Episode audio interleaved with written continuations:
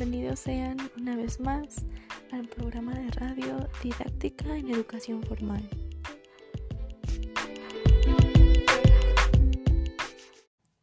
Me presento, soy Briseida Selene García Salmerón, estudiante de la licenciatura en Ciencias de la Educación.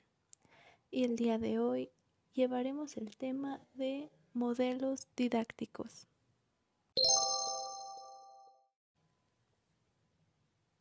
Para poder comenzar, es necesario tener claro qué es un modelo didáctico. El modelo didáctico es el vínculo de la parte teórica de un currículo formal con la parte de la realidad del currículo oculto. El primero refiere a aquellos aspectos pedagógicos, psicológicos y curriculares que se plasman en los documentos oficiales para implementar en las instituciones educativas. Y el segundo nos habla más de aquellas experiencias que suceden en la puesta en marcha del currículo formal. Básicamente, la realidad educativa en las aulas y en las escuelas.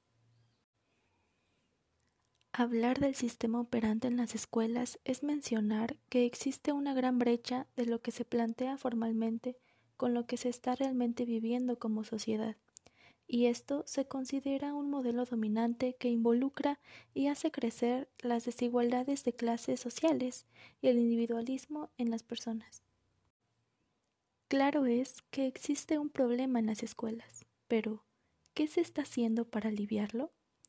Para esa transformación que la educación busca como sociedad, se requiere de una dialéctica. Pensar en que todos los agentes educativos podemos ser agentes transformadores y rectificar lo que se ha venido operando. Por ello, han surgido los modelos didácticos, que buscan esta transformación de la escuela tradicional que en un principio y hasta la fecha se ha puesto en práctica como un modelo didáctico tradicional dominante.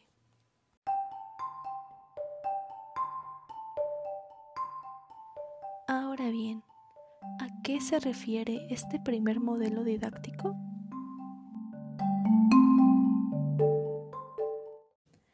El modelo didáctico tradicional tiene el principal fin de reproducir en específico los conocimientos científicos.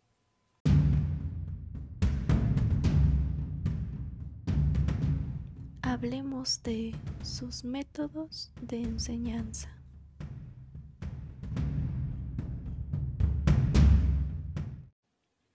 Los contenidos se otorgan de manera enciclopédica, acumulando la información estática, ya que las nociones y teorías se visualizan como lo ya establecido y verdadero, lo que provoca que el alumno no pueda cambiar o crear nuevas concepciones. Por ello, se dice que los conocimientos científicos son el punto de partida y final en el conocimiento escolar, pues se deja de lado los saberes de los estudiantes.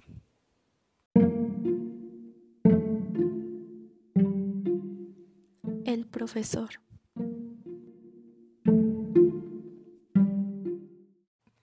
Se limita a una exposición. Primero estudia el contenido para sintetizar y explicarlo de manera detallada.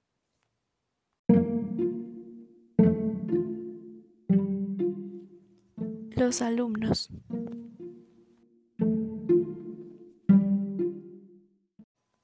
Por su parte, ellos sabrán escuchar y memorizar.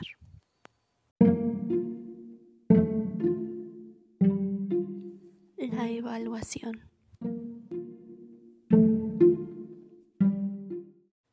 A través de exámenes para reproducir lo expuesto por el profesor en su proceso de enseñanza. Para transformar determinadas costumbres del modelo tradicional, surge el modelo didáctico tecnológico para alcanzar una escuela más moderna y técnica.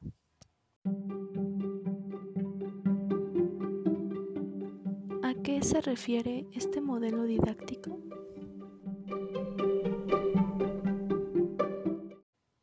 El modelo didáctico tecnológico presentó cambios en el currículo formal pero esos cambios no se revelaron positivos en la sociedad al solo centrarse en encontrar la eficiencia de los alumnos con contenidos disciplinares, aunando los saberes sociales y ambientales presentes en la cultura de su actualidad.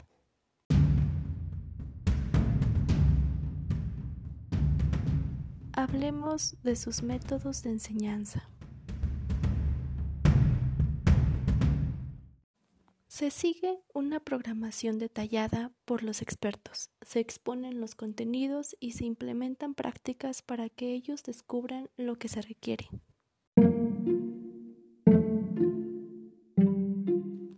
El profesor.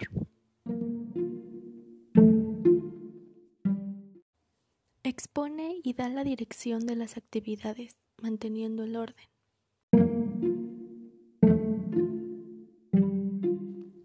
Los alumnos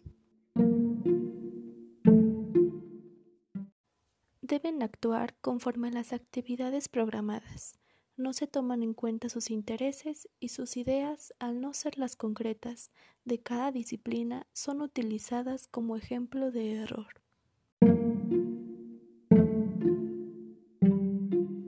La evaluación. Medición de los aprendizajes. Atiende al producto y se llegan a medir algunos de sus procesos. La siguiente alternativa para desaparecer el modelo didáctico tradicional es el modelo didáctico espontaneísta activista.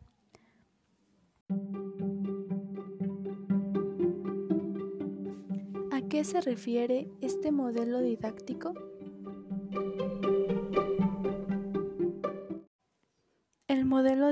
Didáctico espontaneísta se enfoca en educar conforme a la realidad e intereses del estudiante, pero se pierde de vista los conocimientos científicos.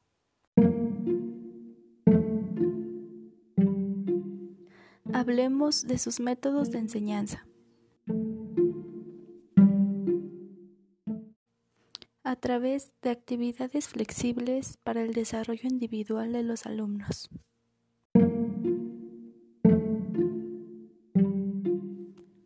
Profesor.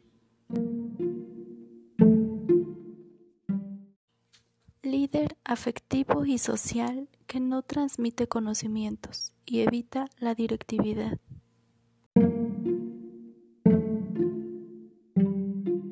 Los alumnos. Serán protagónicos de sus propios aprendizajes siendo observadores, buscando información con una curiosidad por su entorno, aunque sus ideas tampoco son tomadas en cuenta, solo se satisfacen sus intereses.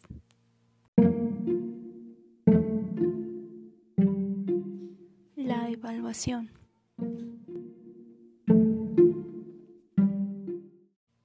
Se presenta en una mezcla de espontaneidad y apertura y al mismo tiempo una evaluación tradicional al medir los niveles de aprendizaje.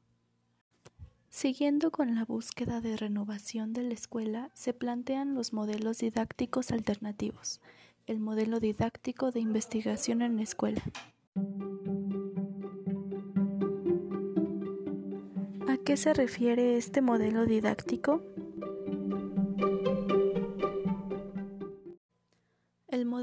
Didáctico de investigación en la escuela tiene como finalidad principal el enriquecimiento del conocimiento para que logren reconocer su responsabilidad al participar en la realidad. Al conocimiento escolar se integra el conocimiento disciplinar, el cotidiano, que involucra lo social y ambiental, y el conocimiento metadisciplinar para enriquecer los conocimientos a través de modelos más complejos para entender el mundo y actuar en él.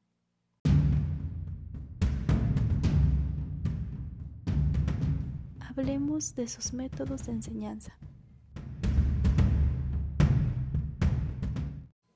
Se plantearán problemas para incitar a la investigación escolar y que los alumnos encuentren soluciones con base en las actividades relativas.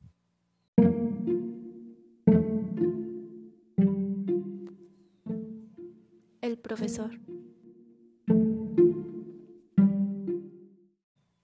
Con un papel activo coordina los procesos e investiga en el aula.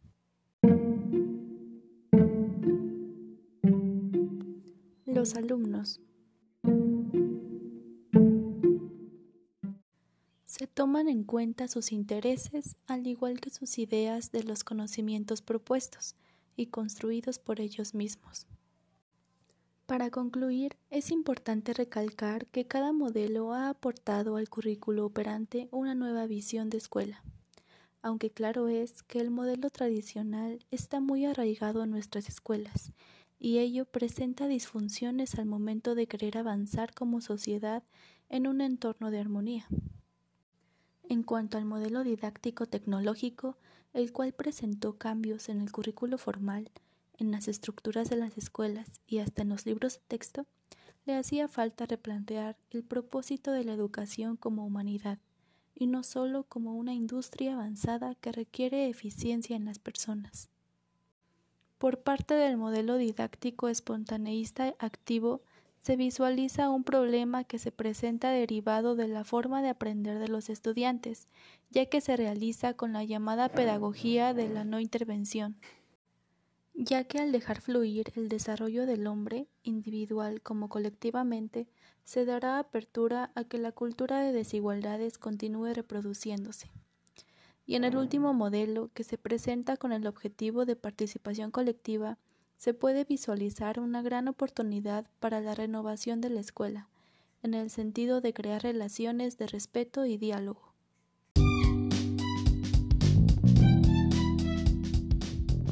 Esto ha sido todo por el día de hoy amigos. Espero se encuentren bien y hasta pronto.